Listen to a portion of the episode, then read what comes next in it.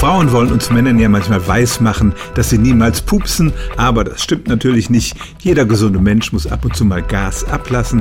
Die Frage ist nur, wie macht man es, ohne seine Mitmenschen übermäßig zu belästigen. Es gibt einen internationalen Furzexperten namens Michael Levitt und der sagt sogar, Frauenpupse riechen schlimmer als Männerpupse. Unsere Darmwände setzen sich aus vielen unterschiedlichen Gasen zusammen, aber für den üblen Geruch sind vor allem Schwefelwasserstoffe verantwortlich. Das Verhältnis dieser Gase wird bestimmt durch unsere Ernährung und es mag paradox klingen, aber es ist tatsächlich so, weil Frauen sich meist gesünder ernähren als Männer, mehr Gemüse essen zum Beispiel, enthalten ihre Pupse auch mehr von diesen übelriechenden Schwefelwasserstoffen, deren Geruch auch an faule Eier erinnert. Diese Tatsache ist übrigens auch schon von menschlichen Testriechern bestätigt worden. Aber sie wird ein wenig kompensiert durch die Menge der ausgestoßenen Gase.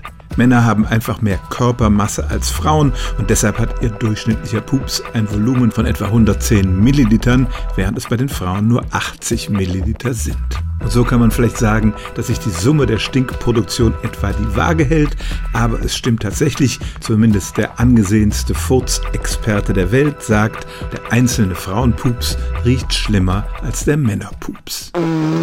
Stellen auch Sie Ihre alltäglichste Frage unter stimmt's at radio1.de.